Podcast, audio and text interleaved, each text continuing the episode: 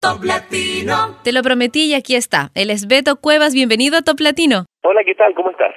Bastante bien. Beto, ¿qué has estado haciendo tú? Te has tomado tu tiempo, bastante tiempo para lanzar un nuevo álbum. Así es, me tomé tres años porque después de 16 años sin parar con la ley, me parece que era importante descomprimir, aterrizar y volver a, conectarse con, eh, con las emociones eh, más esenciales de la vida de cualquier persona. Yo por lo menos lo hice de esa manera y desde esa base comencé a construir una serie de canciones, compuse más de 20 canciones de las cuales elegí 12 y el resultado de toda esa vida, de todas esas experiencias y de todo ese tiempo de trabajo se llama Miedo Escénico, mi más reciente disco. Has dicho dos cosas eh, de las que quisiera conversar contigo. Vamos por partes. 16 años en la ley, ahora estás solito, ya no tienes a los compañeros como en la banda. Las cosas son diferentes a la hora de grabar, de tocar en vivo. ¿Hay algo que extrañes de trabajar con una banda en lugar de estar como solista? La verdad es que me siento muy contento de esta nueva etapa porque era algo que buscaba hacer desde hace mucho tiempo. Por supuesto que el factor humano, el hecho de de no estar con mis compañeros del grupo que con los cuales pasé tanto tiempo trabajando junto de arriba abajo. Eh, por supuesto que se echa de menos un poco pero eh, he tenido la oportunidad de, trabajar eh, arduamente en lo que es la composición y la elaboración del sonido de mi disco nuevo. Y también tuve la oportunidad de armarme una banda nueva de trabajar con eh, eh, de armar un equipo de producción y trabajar con, con dos productores y hacer un equipo realmente para para sacar el mayor potencial al sonido que ya estaba elaborando desde los demos que grabé. Así que realmente ha sido una etapa muy agradable que he disfrutado al 100%. Y el segundo punto eh, del que me hablabas hace un instante era acerca del lado humano, ¿verdad? Hoy en día eres muy conocido ya, bueno, desde hace un buen tiempo, Beto. ¿Cómo haces para poder seguir con los pies sobre la tierra, para poder hacer canciones reales? Bueno, yo creo que para hacer eso, primero que nada, uno tiene que reconocer que somos todos eh, víctimas y estamos todos afectados por la ley de Newton, la gravedad. Es imposible. Algunas personas creen que están flotando, pero realmente está, este, están realmente con los pies sobre la tierra. Entonces yo elegí no engañarme, yo elegí eh, la verdad, la realidad, y por eso mantengo los pies sobre la tierra y esa es mi conexión, es justamente esa conexión con la tierra es la que me permite entrar en un contacto directo con mis propias emociones, con, eh, con, mis lados eh, sentimentales, con mis añoranzas, con, eh, con, mi, mi melancolía y, a través de, de todas esas emociones lograr dejarlo todo en canciones que finalmente se transforman y se convierten en, en, una razón para que esté muy contento y muy feliz. Como tú mismo has dicho hace, hace un rato, eh, lo que has hecho es producir, bueno, grabar muchas maquetas de canciones. Incluso estas canciones las has llevado primero a una gira para luego grabar el disco. Normalmente esto es al revés, ¿no? Sí, es verdad, pero me parece que fue la mejor decisión de producción que pude, porque cuando uno saca a pasear las canciones se da cuenta realmente cuáles son las canciones que más funcionan y cómo uno las puede arreglar para que sean mucho más efectivas. Esa, eso es lo que yo hice, tuve la oportunidad de salir de gira con mi grupo y, eh, y realmente la, la, el resultado de, de haber podido tocar varias veces antes de meterme al estudio fue entrar al estudio con mucha certeza, con mucha confianza y, y, y realmente experimentar con sonidos, pero, pero ya sabiendo lo que las canciones y lo que realmente funcionaba. Entonces fue realmente una, una situación de mucha ganancia que espero repetir eh, para los próximos discos que grabe. Claro, y es riquísimo para tus fans también, los que estuvieron en aquellos conciertos, porque ahí han podido escuchar de manera limitada muchas canciones que finalmente no han sido elegidas, así como también los, adelantes, los adelantos del disco nuevo. Y esta es una experiencia inolvidable para los fans. ¿Qué otros contactos tienes así con tus fans, Beto? Bueno, hoy en día es mucho más fácil tener un contacto directo con los fans a través de las diferentes páginas de MySpace, Facebook, High Five eh, y, mi propia página web. Yo particularmente eh, me meto siempre y reviso mi correspondencia Lógicamente que no la puedo responder toda porque es bastante, pero siempre elijo responder a, algunas personas y, y trato siempre eh, de interactuar con, con, la comunidad de fans que me sigue a través de, de anuncios, de videos, de pequeños cortos que hago y de cosas que yo sé que ellos aprecian.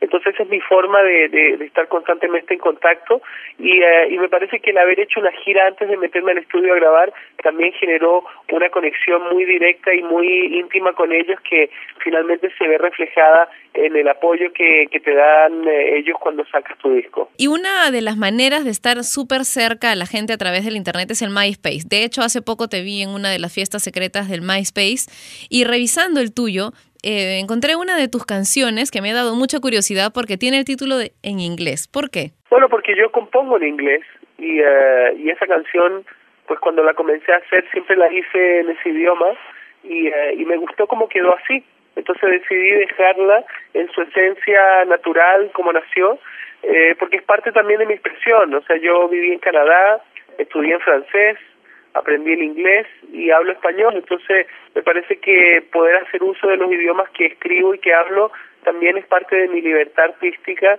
y mi libertad de expresión. Eso es muy interesante, Beto, porque sabes que muchas veces eh, converso con artistas y ellos me dicen, sí, ok, escribo en inglés, pero en realidad primero escribo en español y después lo traduzco y yo les pregunto, ¿cómo hacen para traducir sentimientos y emociones que pasan de un idioma que tiene tanta riqueza como el español a uno que de repente no la tiene tanto como el inglés? ¿Cómo manejas tú esto específicamente? Bueno, yo trato de no traducir nunca. Eh, a mí me gusta cuando hago una canción en un idioma dejarla así, aunque en el caso de este disco hay una canción que se llama La historia que nunca vamos a contar, que originalmente es una canción en inglés que escribí que se llama Burning Time y que de hecho eh, seguramente la gente lo va a poder comprar en digital, la versión en inglés de esa canción que es la versión original. Pero bueno, la gente que compre el disco va a conocer la historia que nunca vamos a contar como una canción original del disco, pero la verdad es que eh, me demoré más de tres meses en, eh, en, en lograr hacer una letra convincente para esa para esa canción, aunque tengo que reconocer de que la temática de la canción en inglés eh, es muy diferente a la versión en español.